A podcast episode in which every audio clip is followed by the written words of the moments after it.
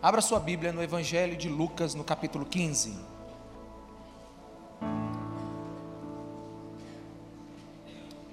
Ah, semana passada eu preguei uma mensagem com o título A mais importante mensagem da Bíblia.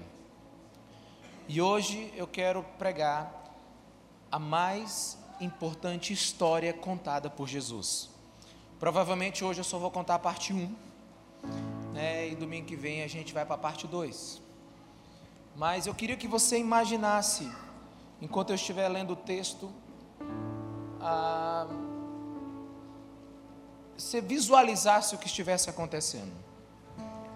O que Jesus está querendo ensinar através dessa história. Sem dúvida nenhuma, é a história com mais detalhes contados por Jesus.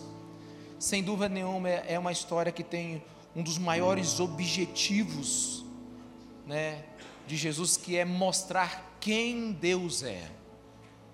O objetivo de Jesus nesta história, nesta parábola, é revelar Deus para quem está ouvindo. Amém, meus irmãos?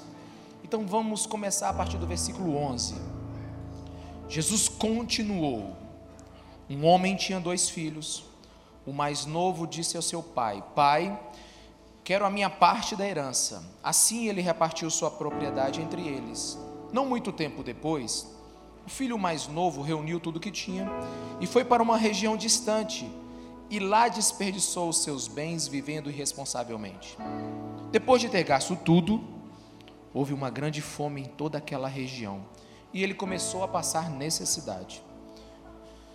Por isso foi empregar-se com um dos cidadãos daquela região, que o mandou para o seu campo a fim de cuidar de porcos. Ele desejava encher o estômago com as vagens de alfarrobeira que os porcos comiam, mas ninguém lhe dava nada. Caindo em si, ele disse: Quantos empregados do meu pai têm comida de sobra e eu aqui morrendo de fome? Eu me porei a caminho e voltarei para o meu pai, e lhe direi: Pai, pequei contra os céus e contra ti. Não sou mais digno de ser chamado teu filho. Trate-me como um de teus empregados. A seguir, levantou-se e foi para o seu pai. Estando ainda longe, seu pai o viu e, cheio de compaixão, correu para o seu filho, o abraçou e o beijou. O filho lhe disse: Pai, pequei contra os céus e contra ti. Não sou mais digno de ser chamado teu filho. Mas o pai disse aos seus servos: Depressa, tragam a melhor roupa e vistam nele. Coloquem um anel em seu dedo e calçado em seus pés. Tragam um novilho gordo e matem-no. Vamos fazer uma festa e comemorar, pois este meu filho estava morto e voltou à vida, estava perdido e foi achado.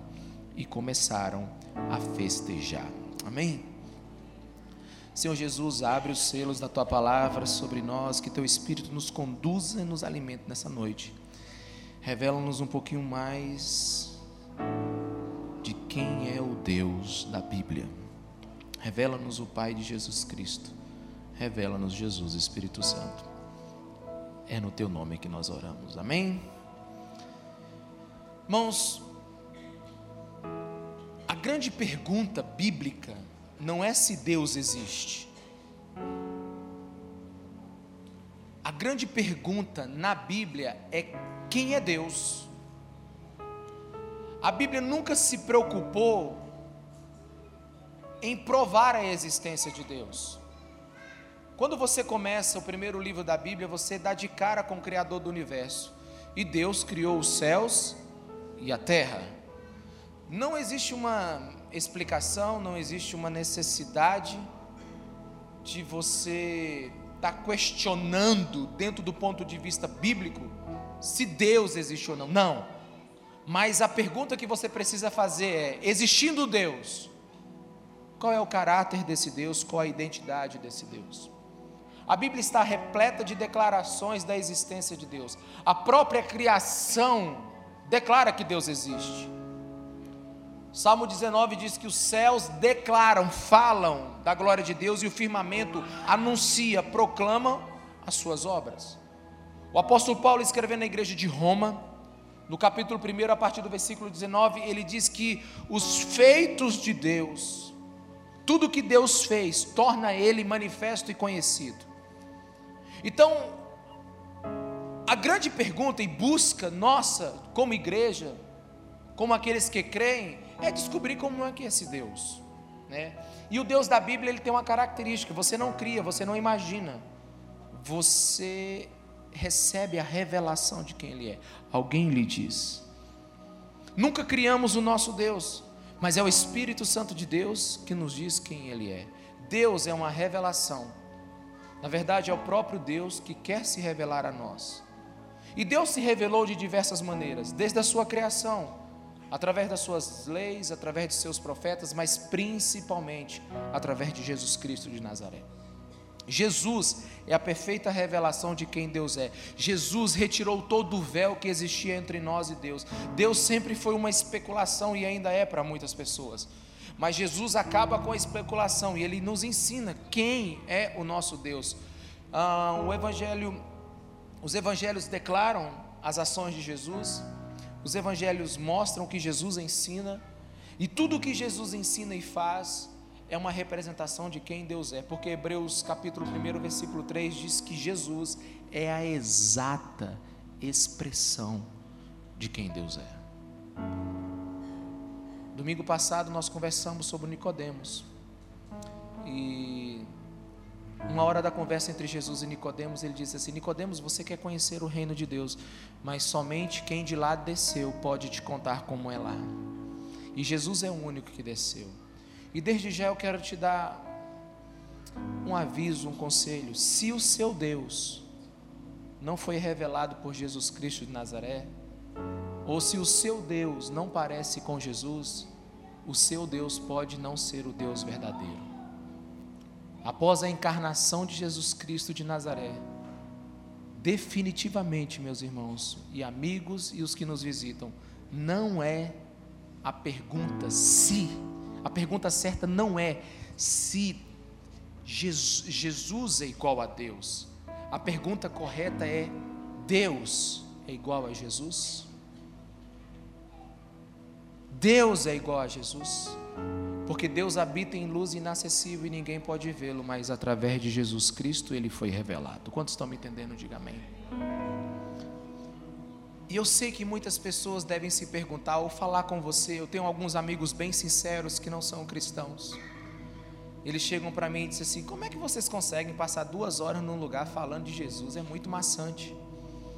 E eu ouço eles com muito amor e carinho, mas eu tenho certeza que no dia que eles conhecerem Jesus de Nazaré, ou o Pai de Jesus Cristo, nosso Deus, eles vão dizer: Como é que eu pude ficar sem adorá-lo tanto tempo? Mas a grande a grande importância dessa história é que Jesus quer fazer isso. Muitos prestam atenção no filho mais novo, outros prestam atenção no filho mais velho, que nós nem lemos sobre ele hoje.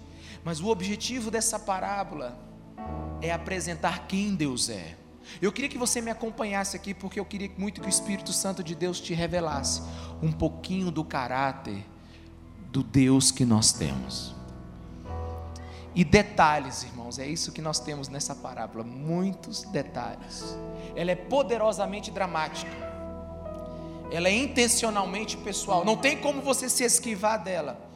E ela tem uma, revela, uma revelação perturbadora de quem Deus é. Uma parábola é uma metáfora, é, é uma metáfora, é uma comparação. É como se Jesus estivesse dizendo assim: ó, o reino de Deus é semelhante a essa história que eu vou te contar. Olha, você quer entender o reino de Deus? Presta atenção nessa história que eu vou te contar agora. Olhe para essa história e então você vai conseguir enxergar um pouquinho de Deus e um pouquinho do reino dele. Quantos estão comigo? Diga amém. Mas antes de nós irmos à frente, vamos dar um passo atrás. Lucas 15, no versículo 1 a 3, você precisa entender qual é a plateia de Jesus. Jesus teve um motivo para contar essa parábola.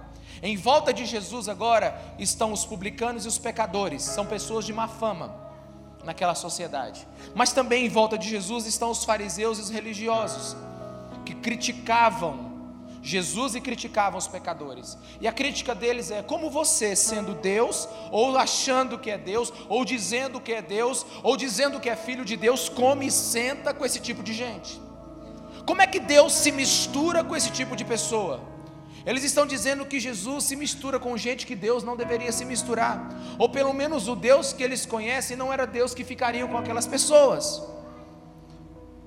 Os fariseus e os religiosos não, sem, não têm a simpatia dos pecadores, não gostam deles, vê Jesus simpatizar com eles, e Jesus então percebe que ele precisa ensinar algo ali.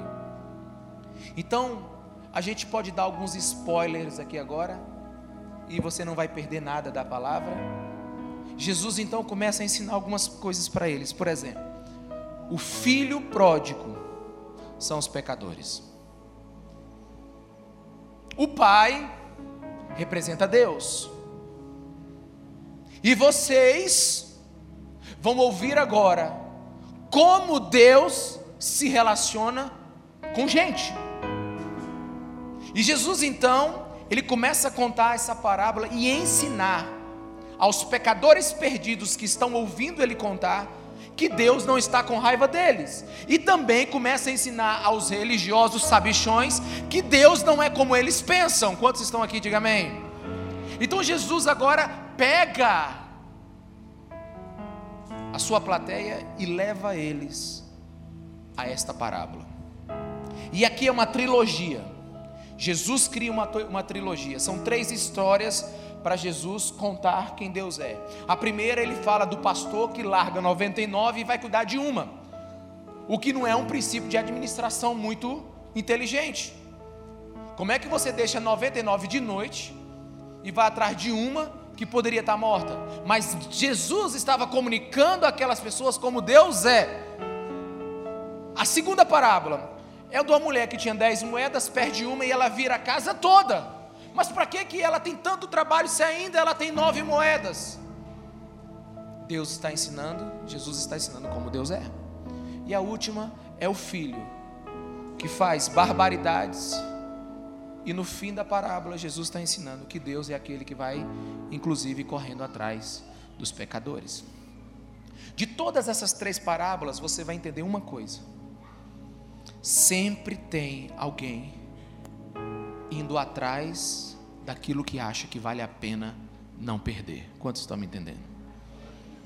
Sempre tem alguém indo atrás de algo que ele não quer perder. Você já perdeu algo que você ganhou e de repente sumiu das suas das suas coisas, você perdeu, esqueceu, sei lá, e encontrou depois de alguns anos. Alguém já teve essa, essa experiência? A experiência do reencontro às vezes é melhor do que a experiência de ter ganhado aquela coisa. A experiência de ter reencontrado aquilo que achava que estava perdido era bem melhor do que ter ganhado pela primeira vez. E mais ou menos é isso que Jesus quer nos ensinar. Jesus está apresentando Deus para aquelas pessoas. Amém? Vamos tentar seguir Jesus agora? Lucas 15, 12. Um homem tinha dois filhos. Vamos tratar só do mais novo hoje. O mais novo disse a seu pai: Pai, quero a minha parte da herança. Olha só, você precisa entender que Jesus está contando isso com uma plateia que está entendendo literalmente o que ele está falando. E a primeira coisa que você precisa entender é que esse filho ele é um pródigo. Quem sabe o que significa a palavra pródigo aqui? Pródigo é gastador, diga gastador. Não é perdido, não é pecador, é gastador. Uma pessoa pródiga é uma pessoa que gasta, gasta sem ter limites. É uma pessoa que tendo e desejando, ela gasta tudo que tem. Então nós temos um desperdiçador aqui. E esse desperdiçador, já com fama de gastador, de boa vida, de boêmio, ele chega para o pai e faz um pedido ultrajante, atrevido e desonroso. Ele chega para o pai e diz assim: Pai, quero a minha parte da herança. Irmãos, uma coisa que você precisa entender é que essa frase soou para aquele povo de uma forma muito terrível, porque só recebe a herança quando? Quando se recebe uma herança? Na morte. Então esse filho, ele está desonrando, está desgraçando a vida do pai, dizendo assim: Eu quero é que o Senhor morra, para que eu receba o que me é de direito. E se você perceber que ele é o filho mais novo, ele nem teria direito imediatamente, porque quem teria direito primeiro era o filho mais velho naquela situação. Mas você precisa entender que esse rapaz aqui, esse esse esse esse esse menino aqui, ele está pedindo a antecipação da herança, ele está dizendo para o pai dele: Eu quero que o senhor morra. Na verdade, o senhor está atrapalhando a minha vida. Eu queria que o senhor morresse para que eu vivesse a vida que eu quero. Sabe, é como se o pai fosse um problema para ele. Não sei como você fica, mas quando eu começo a pensar desse jeito, eu tenho três filhos. Se um dos meus garotos perdesse o juízo porque, por 10 segundos e falasse um negócio desse comigo, eu ia dizer assim: Ô oh, rapaz, tu pirou a cabeça, maluco. Tu ficou doido. Vai tomar vergonha na tua cara. Ô moleque, você está pensando que você é quem? Você está pedindo antecipação do que mesmo? Para de assistir Netflix, cai na real. Tá vendo muita malhação, moleque. Você está pensando que você vai chegar assim, vai pedir as coisas e vai sair curtindo a vida aí? Você não sabe o que é trabalhar, não, rapaz. Sabe, eu seria assim, meio assim, sabe? já estou com raiva. Não, porque é muito cara de pau, moleque desse, irmão. É um pedido ultrajante, sim ou não? Pois é, irmão, mas no versículo 12, mais surpreendente ainda é a resposta do pai o pai reparte sua propriedade entre eles. É, qualquer pai que tivesse um mínimo de respeito negaria esse pedido absurdo e ingrato do filho, sim ou não? Mas o pai concede. Parece um pai irresponsável, parece um pai sem senso de justiça. Mas estranhamente, o pai preenche o cheque e entrega o dinheiro para o filho. Volta para mim aqui. Quem Jesus quer revelar aqui, meus irmãos? Quem? Deus. Então quer dizer que Deus é irresponsável? Irmãos, Deus não é irresponsável, mas Deus é muito parecido com esse pai aqui. Deus não vai te prender dentro de casa. Você sabe qual é a resposta que esse pai está dando para esse filho? Você não quer morar comigo, né? Você me quer morto. Você não quer tomar café comigo, você não quer trabalhar comigo. Agora deixa eu te falar, garoto. Eu não vou te forçar a estar nessa casa. E o pai entrega o cheque e diz assim: Vai, meu filho, vai viver. Vai, meu filho, vai sofrer. Vai, meu filho, vai aprender. Ah, garoto, vai, vai crescer. Esse pai não quer um filho que o deseje morto. Esse pai não quer um filho que acha que ele está numa prisão. Lembre-se que Jesus está revelando quem é Deus. Deus não é um Deus que nos prende, que nos obriga. Deus é um Deus que nos deu liberdade. Quantos estão me entendendo? Diga amém. Liberdade. Liberdade, inclusive, para desobedecer. Existem três palavras que estão escritas no original nesse texto aqui. Uma é anomia. Na verdade, a palavra que tem aí é anomia. O filho quer viver de forma livre, sem leis. Você sabe o que é anomia? É uma pessoa que não tem lei sobre a vida dela. Por exemplo, uma criança de dois anos não tem lei sobre ela. Ela quer comer a hora que ela quiser, ela quer dormir a hora que quiser. Então, uma criança ela é anômica, ou seja, ela não sabe discernir as leis. Na verdade, não existe lei sobre elas. Ela faz cocô aqui agora, como estava fazendo um ali. Você está entendendo? É uma criança. Agora, quando a gente é adolescente, a gente é antinômico, ou seja, a gente é contra as leis. O adolescente, ele é assim: você manda ele dormir, ele fica acordado. Se você mandar ele acordado, ele dorme. Se você diz para ele trabalhar, ele não faz nada. Então você diz assim: meu filho, vive vagabundando para ele. Ele diz: eu vou trabalhar. O adolescente, ele faz tudo invertido. Só que Jesus não quer que a gente seja nem anômico e nem antinômico, ou seja, não quer que a gente viva sem lei nem contra a lei. Jesus quer que a gente seja autônomo.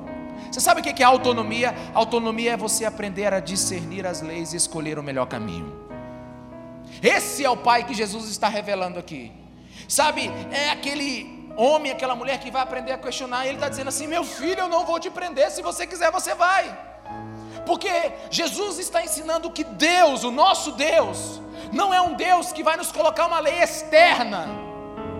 Ah, irmão, como seria fácil para Deus fazer cada um de nós aqui ser santo? Bastava botar dois querubins de fogo com espada na mão e no primeiro pecado ele cortar o teu pescoço. Ninguém faria nada aqui. Você imagina você andando com dois anjão com espada de fogo, dizendo assim: no, no próximo pecado, todo mundo obedece, irmão. Só que Jesus não quer colocar uma lei externa, ele quer colocar uma lei interna. Você precisa aprender quem é o seu Deus. O seu Deus não te obriga. O seu Deus, inclusive, te dá liberdade para transgredir. Esse é o Deus da Bíblia. Ele é tão livre que ele dá, te dá liberdade para você transgredir, para você fazer o que você quiser. E a Bíblia diz no versículo 13: Não muito tempo depois, o filho mais novo reuniu tudo que tinha. Eu imagino que ele compensou o cheque, que ele vendeu parte da propriedade, juntou todo o seu dinheiro, fez grana, comprou um carrão do ano, botou amigos, botou a mulherada e saiu no mundão.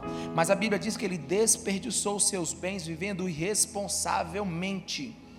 Ele transformou sua herança em dinheiro vivo e queimou ela no pecado, e queimou ela no erro, e queimou ela na rebeldia. Esse rapaz fez tudo o que queria fazer. Ele transformou, liquidou o dinheiro do pai, a herança do pai que ganhou a duras, a duras custas, a duro trabalho, e ele queimou tudo.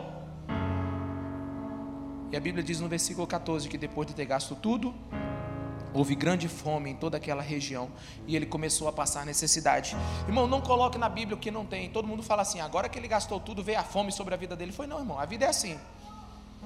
A vida é assim: tem dia que dá fome, tem dia que tem fome, tem dia que o ano é bom, tem dia que o ano não é bom. O que significa que esse rapaz, quando ele tinha algo, ele não administrou da forma correta.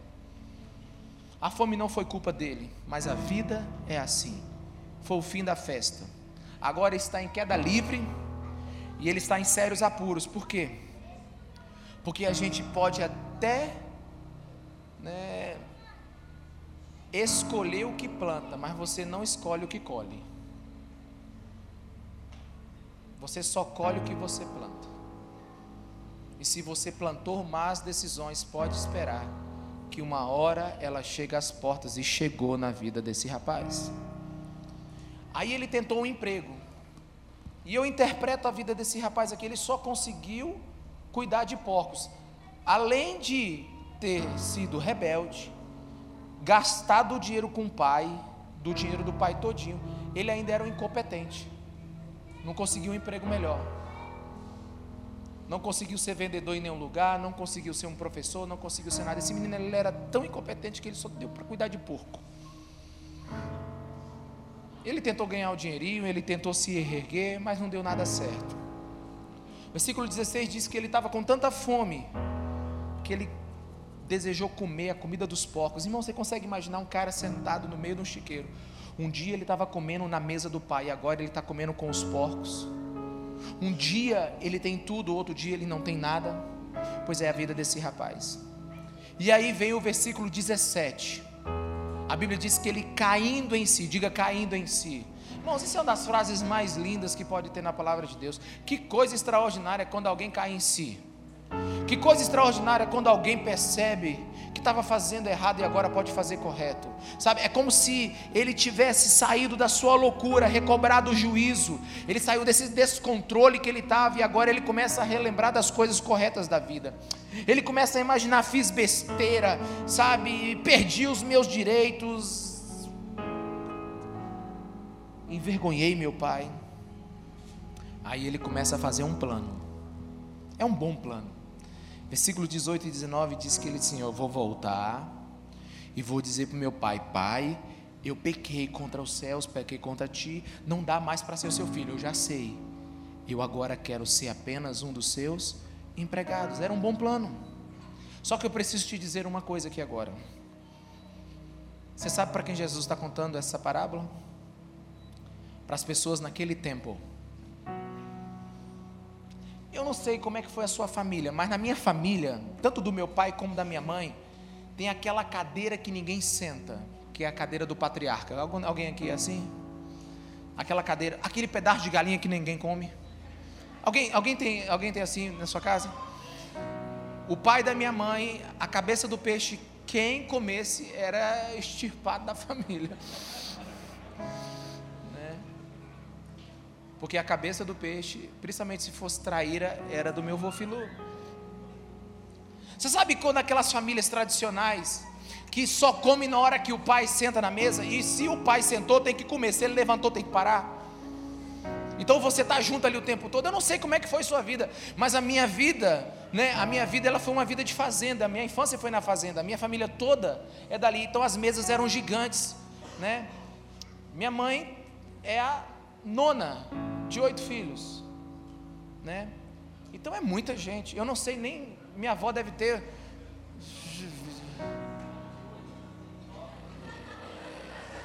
É isso aí, vocês entenderam? Tem nove. É, irmão, é que eu estou no terceiro culto, às vezes é assim mesmo. Ela é a nona de, oito, de nove filhos. Obrigado, obrigado, obrigado. É isso aí. É isso mesmo. Povo inteligente, para o entendedor, minha palavra basta. Minha avó tem 27 netos. 50 e poucos bisnetos, e eu acho que ela já está tá, nos, nos tataranetos, está tendo para cima aí. Então, nossa família é uma família muito assim. Sabe quando minha avó chega para orar, todo mundo cala a boca. Eu lembro quando meu avô chegava no local, todo mundo ficava em silêncio. Me lembro uma vez que nós, meu, meus tios me levaram para a gente tomar banho no rio, e eu acho que meus tios levaram uma, uma 51 escondida dentro de um negócio lá, e eles tomaram e ficaram assim bem alegres. Eles só não contaram que meu avô andaria 15 quilômetros de cavalo e ia lá ver a gente. Irmão, na hora que meu avô chegou, eles ficaram tão bons. Eu lembro que eles começaram a correr, nadar, jogar bola. Eu lembro que não deram um filme, mas meu avô percebeu que eles estavam, os três estavam bêbados. Meu avô chegou e disse: Tudo bem, tudo bem, tudo bem. Irmãos, eles calados, envergonhados, eles ficaram dois dias sem olhar para o rosto do meu avô. Eu me lembro como se fosse hoje. Pois é, mas se você acha que essa sociedade patriarcal é forte, você não tinha ideia como é que era do tempo de Jesus. Esse filho desgraçou a vida do pai. A última coisa que esse filho teria coragem era de voltar. Você sabe por que, que ele voltou? Porque é o único lugar que ele poderia voltar. Mas na verdade, na cabeça desse filho, ele estava pensando: é hora do meu pai agora empatar o jogo. Porque, deixa eu te dar um pouquinho de conhecimento do Oriente Médio. Nesse tempo, o filho que abandona o pai, ou pede a sua herança, ou desonra o pai, a família faz um funeral simbólico para o filho. É por isso que no final da parábola o pai diz o quê? Esse meu filho que estava morto, agora vive. Eles já tinham enterrado o filho, porque é uma desonra um filho fazer uma coisa dessa. Mas veja que ele realmente estava arrependido. Ele se levantou no versículo 20 e foi para ter com o pai. A prova de que ele estava arrependido é que ele saiu do lugar que ele estava. Ele parou de, de se inspirar e começou a transpirar. Só que agora você não pode se esquecer das pessoas que estão ouvindo essa parábola. Nós, nós temos os fariseus, nós temos os religiosos, nós temos toda a sociedade, os pecadores ouvindo Jesus. E eu não sei como é que eu te explico isso aqui.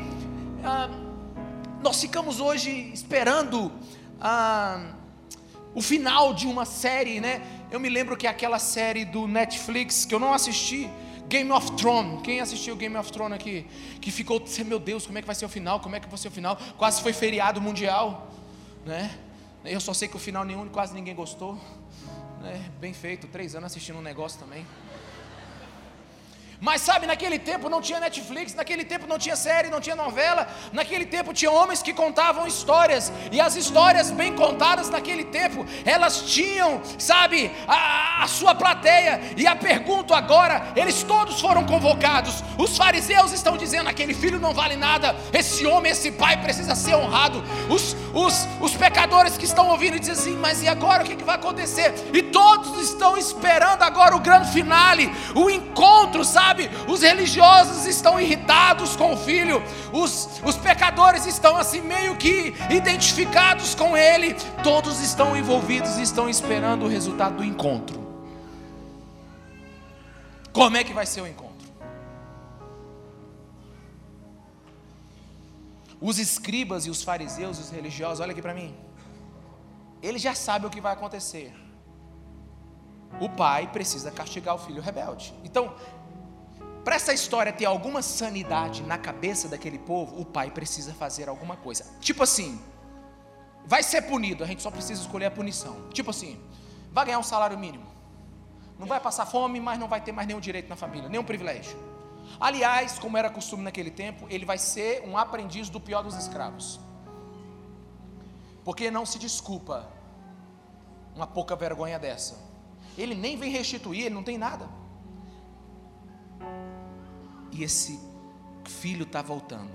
Só que a próxima frase de Jesus é como um terremoto na cabeça daquele povo. A Bíblia diz que, estando ainda longe, seu pai o viu e, cheio de compaixão, correu para seu filho e o abraçou e beijou.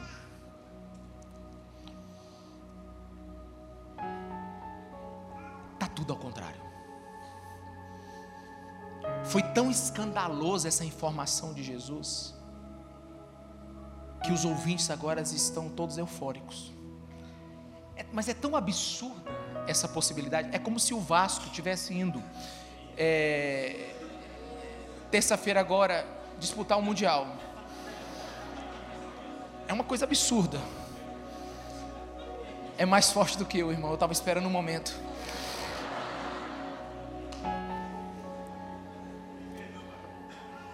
Mas o pai, presta atenção. O pai que Jesus colocou nessa parábola é para representar quem é quem, meus irmãos? Deus. Esse pai, em vez de ter esquecido, sepultado o teu filho, ele nunca parou de esperar. E você sabe quem consegue ver longe? A Bíblia diz, estando ainda longe. Você sabe quem consegue ver longe?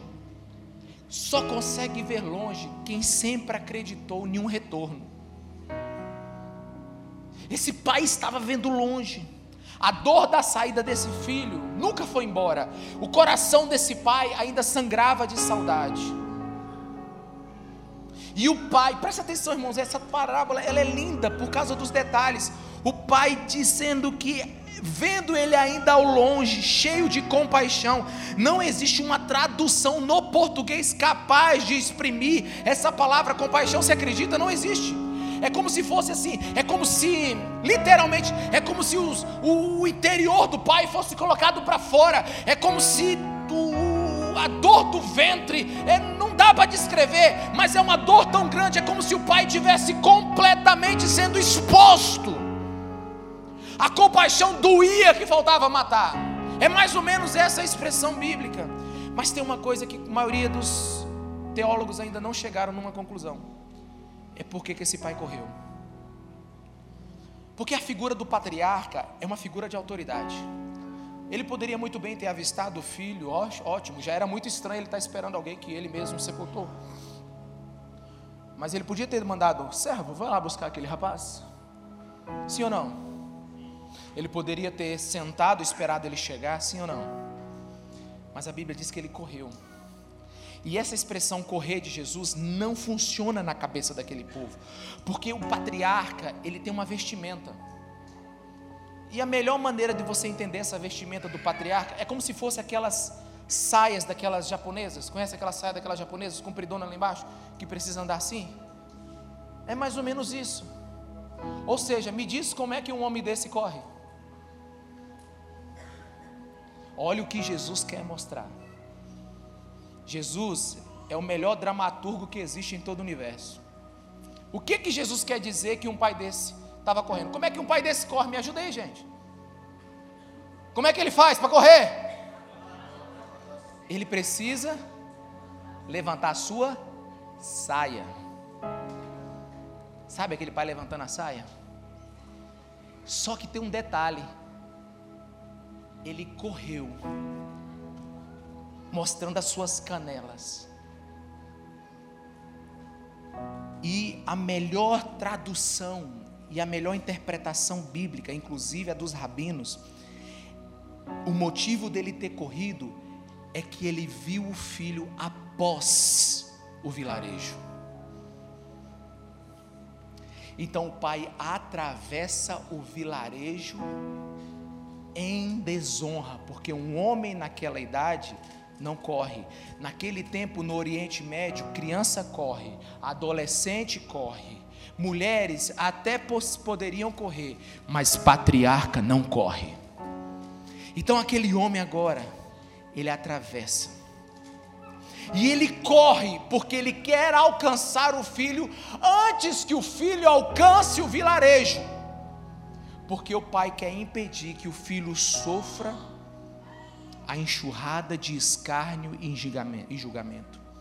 Ele não mandou um servo ir ao seu encontro. Ele foi ele mesmo suportar a vergonha do filho. Eu não sei se você consegue entender. O pai atravessa com aquelas pernas brancas o vilarejo e abraça. E a Bíblia diz que ele abraça e o beija. A expressão bíblica é: ele enfia a cara no pescoço do filho e cheira e beija. Você já fez isso com uma criança cheirosinha? acabei de fazer isso agora. Peguei a criança, ela acabou de chegar, a mãe deu um banho. Sabe quando você chega e você quer puxar todo o cheiro de bebê? Pois é, só que o pai estava cheirando um filho que estava voltando de onde? Do chiqueiro. Olha o pai que Jesus quer descrever. Aí talvez você pergunte assim: você não. Aqueles que estavam ouvindo Jesus, a plateia de Jesus dizer, mas é uma vergonha, isso é um escândalo. Mas é isso que Jesus queria ensinar, irmãos. Que a graça de Deus, ela é um escândalo. E ela vai escandalizar o quanto for preciso, se for para amar e restaurar alguém. Ela vai escandalizar, ela vai quebrar paradigmas.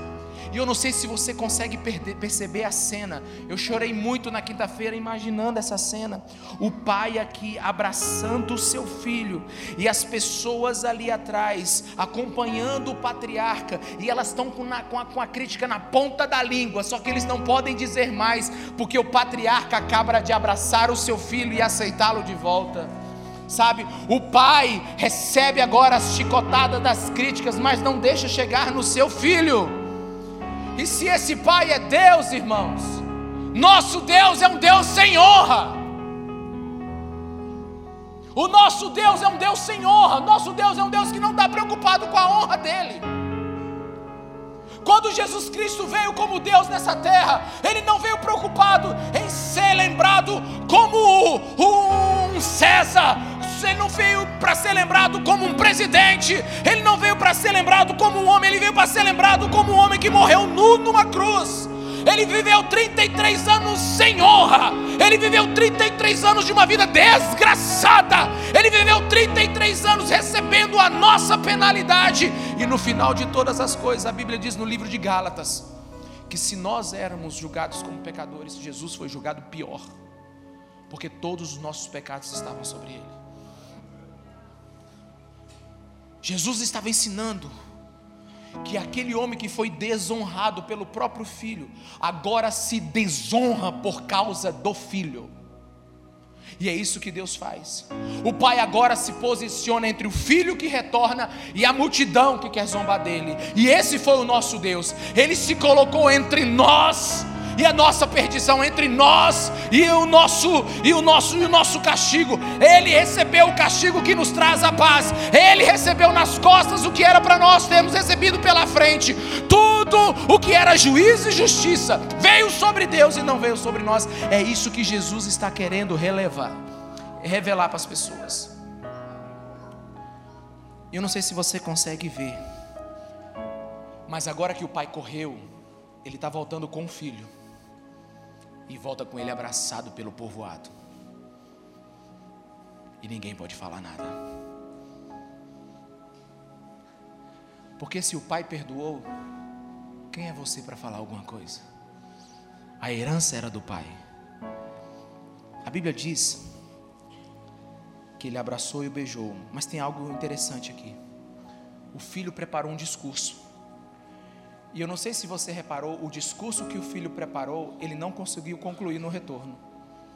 Ele só conseguiu dizer assim: Pai, pequei contra os céus e pequei contra ti. Não sou mais digno de ser chamado seu filho.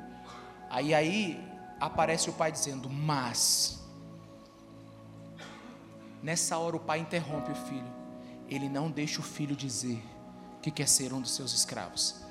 Nessa hora o pai dá uma ordem depressa.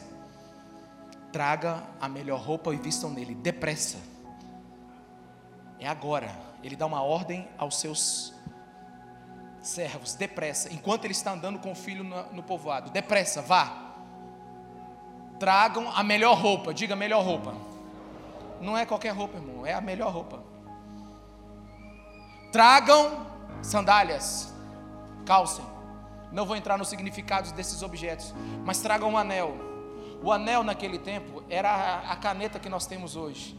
O anel na cera quente indicava o brasão da família, indicava que o filho podia fazer negócio. Ou seja, o pai estava entregando o filho, devolvendo ao filho toda a autoridade que ele tinha perdido. Agora presta atenção comigo aqui, irmão. O que significa a palavra pródigo? Quem é o gastador aqui nessa história agora? Tragam a melhor roupa. Pega o melhor bezerro. Chama o DJ PV. Vamos fazer uma festa. Vamos botar para quebrar. Chama o Jacinto Manto para dar introdução. Quem é o gastador aqui, irmãos? Deus é um Deus pródigo. Deus é um Deus que faz o que for preciso. E Ele começa então a preparar a festa. A essa altura, irmão, os fariseus estão para ficar é louco. Estão chamando esse pai de louco. Esse pai não tem um fio de dignidade. Pega o melhor agora e dá para esse garoto que não vale nada. Enquanto Jesus descreve essa cena, todos estão revoltados, porque todos pensavam que sabia o final. Mas o que Jesus queria nos ensinar? Jesus queria nos ensinar a mensagem da graça. Jesus estava ensinando quem era Deus. Irmãos, e convenhamos, irmãos, o amor de Deus revelado por Jesus Cristo de Nazaré é absurdamente estranho. Aqueles que casaram aqui e tiveram dificuldade para convencer o seu cônjuge de casar com você. Eu gastei 90 dias para minha mulher decidir se queria namorar comigo. Um ano? É, mas também dava trabalho, né, filho, de acreditar, né? Por quê? Eu tive que provar para minha esposa o quê? Que eu ia prestar, minha filha, vai, eu vou prestar. Vai dar certo. Não é um poço sem fundo, não, mulher. Acredita em mim. Eu gastei 90 dias para fazer aquela morena acreditar em mim. Ela foi me dizer que me amava depois de três anos e ela foi andar com o carro sozinho comigo no dia que noivou.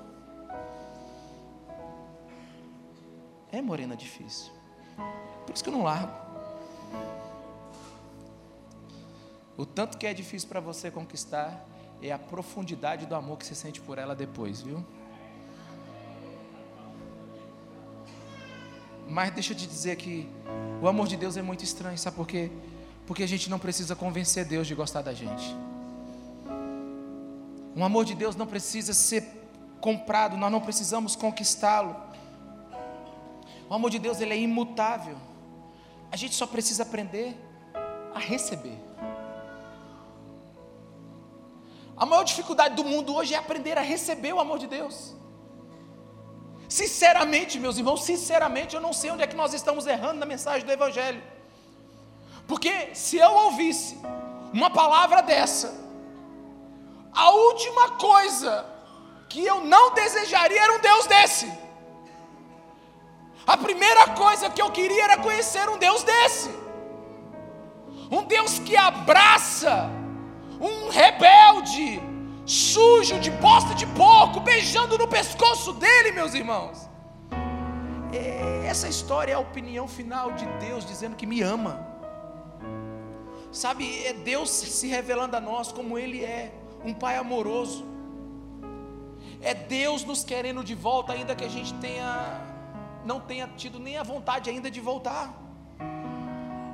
E, e francamente, eu não sei se vai ser tão forte para você, mas o que mais. Eu achei que eu já tinha aprendido muito nesse texto. Mas o que mais me chamou a atenção e foi a parte que eu meditei, meditei, meditei, e eu não sei como dizer isso para você, eu só sei sentir. Versículo 24, bota para mim aí. No versículo 24, tem um verbo que mexeu comigo aqui, ó. Pois este meu filho estava morto e voltou à vida, estava perdido e foi achado. E começaram, diga começaram. Não, isso é bom demais. Começaram, só está no começo. Começou a festa. Eu fiquei imaginando, eles só começaram, eles só começaram a festa. Eu não sei quanto tempo durou essa festa. E se você fizer uma interpretação da festa que nós vamos viver com o nosso Pai Celestial, ela só tem começo. Você consegue imaginar uma festa que só tem começo? Uma festa que não tem meio, uma festa que não tem fim. É só um começo. A gente começa a festejar e a festa vai ser por toda a vida, irmãos. Essa palavra cativou o meu coração, porque eu estou vendo a bondade, a misericórdia, mas eu estou vendo a abundância de Deus. Eles só começaram. E essa história é a história de muitas pessoas. Uma pessoa me disse assim, pastor, mas você está com muitas mensagens evangelísticas nesse dia. Irmão, eu nunca preguei evangelisticamente, eu nunca pensei em salvar vidas, nunca foi minha prioridade. Acredite nisso, parece estranho. A minha maior prioridade, desde que eu comecei a ser pastor, é revelar ou tentar que o Espírito Santo, através de mim, revelasse o amor de Deus. Porque, irmãos, a salvação é uma consequência. Ninguém casa com alguém que não ama. E tem muita gente querendo fazer as pessoas casarem com Jesus de uma hora para outra. Mas eu estou te apresentando um Deus que te ama. Um Deus que dá a vida por você. Irmão, não tem uma mulher que não queira casar com um homem desse. E hoje eu estou pregando para nós. Para que você conheça o amor de Deus. E talvez você não seja como esse pródigo. Que volta fedendo a porcos mas você está com a sua alma em pedaços. Talvez você não seja como ele que perdeu todo o seu dinheiro, mas você perdeu todas as esperanças. Mas você sabe por que, que o pai deixou o filho ir? É o mesmo motivo pelo qual Deus nunca impediu de você fazer besteira. Porque Ele sabia que uma hora você ia parar e ia voltar. É como se o pai dissesse assim: você vai correr o mundo, meu filho. Eu vou te dar asas. Aliás, eu te dei. Mas você vai experimentar tantas coisas. Mas no final das contas, você vai voltar para mim. Porque não existe amor verdadeiro como o meu. Não existe outro caminho que não seja o meu. Porque o Deus que te deixou ir é o Deus que nunca te abandonou. O Deus que te dá liberdade para transgredir, para pecar, é o Deus que amorosamente te espera na porteira, esperando você voltar. O Deus que com lágrimas te deixa ir, é o Deus que com lágrimas te recebe de volta. E tudo que eu falei é evangelho, irmãos. Mas eu quero terminar a mensagem agora para te dizer aonde é que eu vejo o Evangelho nesse texto. Onde é que eu vejo o Evangelho nesse texto? Você consegue ver? O filho voltando? Está o filho voltando. Quem é que está voltando? É o estudante de medicina que passou na PUC e está voltando agora com com seu diploma debaixo dos braços? Não. É o cara que gastou todo o dinheiro do pai e está voltando cheirando a porcos. Quem está voltando? É o filho casado com uma esposa linda e três netos lindos para apresentar para o pai? Não. É um vagabundo que acabou com sua vida. E nunca esteve tão solitário. Quem está voltando? É o cara que pegou o dinheiro do pai e aproveitou o IPO da, da XP e faturou bilhões de dólares e pagou as contas do pai ainda ficou com o dinheiro. Não, mano, foi um desgraçado que pegou o dinheiro do pai e gastou com prostituta, com sexo e droga. Quem está voltando é quem não tem nada para dar. Mas o pai vai correndo e abraça ele. E eu imagino aquele cara voltando agora com a melhor roupa, com a melhor, melhor sandália, com o anel no seu dedo, e ele senta na mesa. Aí chega o servo com o bezerro. Como é que é a expressão bíblica aí que eu me esqueci? É bezerro cevado, é isso? Novilho cevado. Irmão, eu fui, eu fui fazer um estudo sobre novilho cevado. Tu acredita? Deixa eu te explicar, não, não, sei se eu vou conseguir te dizer direitinho o que eu estudei, mas é mais ou menos assim: o novilho cevado ele tem prazo, ele não pode ser mais e nem menos, ele tem um prazo de ser usado. É como se o pai estivesse esperando um momento correto para usar aquilo. É o melhor do pai, é o melhor que ele tem, é, é, é, a, é a melhor picanha que existe, irmão. E eu imagino naquela festa, o, o servo chegando com aquela picanha na chapa, aleluia, com 3 centímetros Aí chega na mesa e corta aquela picanha e dá para o filho, e o filho come aquela carne e imediatamente ele pensa: Eu estou comendo essa picanha, mas eu não mereço.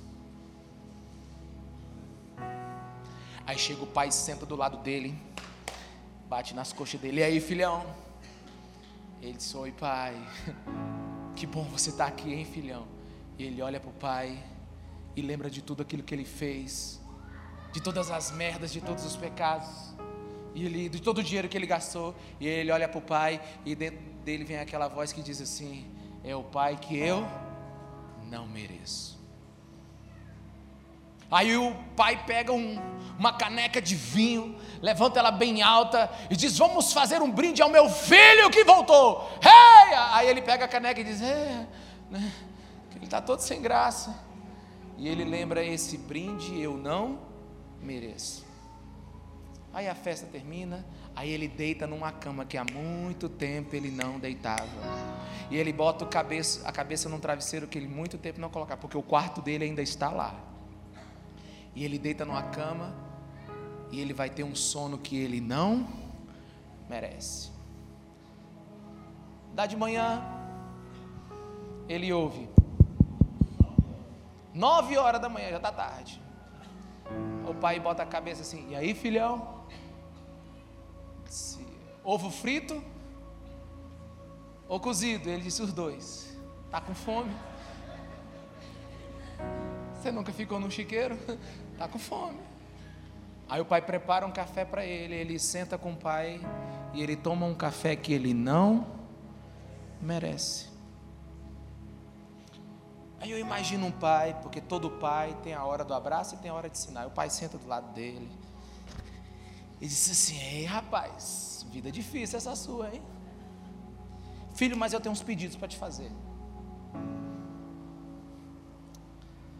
Que negócio de sair de noite com mulherada. Bora acabar com isso, filho. Não faz bem. Além de fazer muito mal a você, não faz bem para a reputação da nossa família. E filho, a gente tem um costume de vir para a igreja de domingo. Vem com a gente, não custa nada. E assim, sabe, filho, aquelas coisas que você fuma, que você bebe.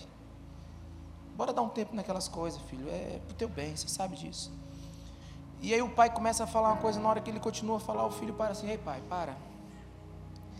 Diz, pai, vamos fazer o seguinte o que você pedir para mim, eu faço.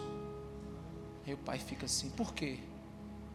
Porque eu nunca fui tão amado, eu nunca fui tão bem cuidado, eu nunca fui tão perdoado. Pai, eu estou vazando de amor. O que você pedir vai ser um prazer, eu farei. Isso é evangelho, irmãos. O Evangelho não obriga.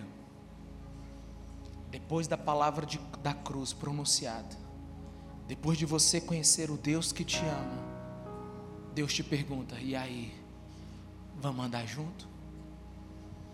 Você não tem que nada, você não tem que fazer nada, você é livre. Mas depois que nós conhecemos um Deus como nosso Deus, a gente não tem outra opção além do que se dobrar e por amor ser fiel. É isso que Jesus quer fazer. É isso que Jesus quer gerar. Um povo que não tem uma lei por fora, mas um povo que tem uma lei por dentro. Um povo que não é escravo por fora, mas um povo que ele mesmo chega lá em Jesus e se escraviza nele. Um povo que não precisa ser cobrado para ser bom, mas porque a bondade do Pai simplesmente contaminou ele e mudou toda a vida dele. Esse é o Evangelho. E Jesus termina essa parábola, mas não termina aqui.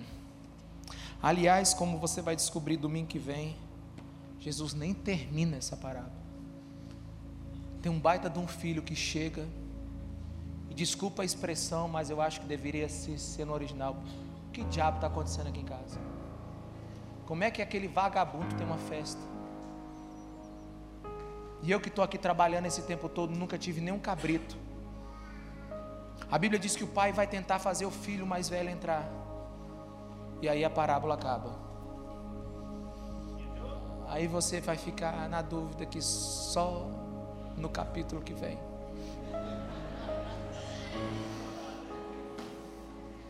Mas o fato é que para esse filho mais novo, para nós e para todos aqueles que estão ouvindo, Deus é um Deus que está agora te esperando. Deus não está com raiva de você. Deus te ama, Deus te chama. E o sacrifício de Jesus é o maior de todos os amores que você pode compreender. Amém?